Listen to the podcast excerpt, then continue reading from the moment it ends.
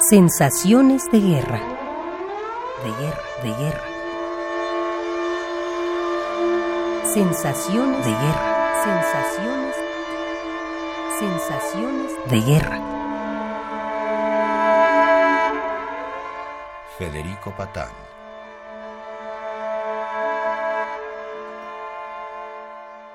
Me dicen que la guerra en Irak ha terminado. Miro los resultados y me atemorizan, porque se dio un cambio de discurso en las razones que obligaban a iniciarla, es decir, se los fue adaptando según la conveniencia del momento. Es decir, nunca supimos y acaso nunca sepamos cuáles fueron los reales. Luego se dio una violentación de los marcos jurídicos internacionales, se impuso la hegemonía de un solo país y se dejó abierta la posibilidad de que todo esto pueda irse repitiendo.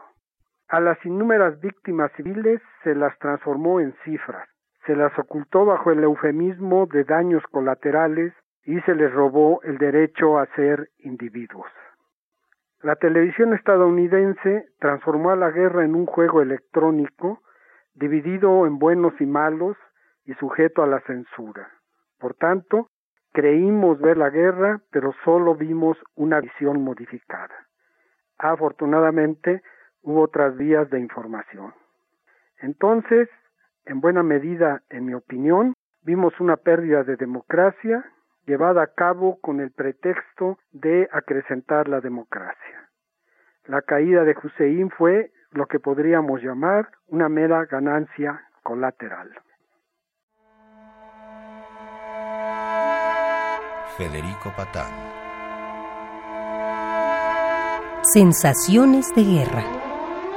De guerra, de guerra.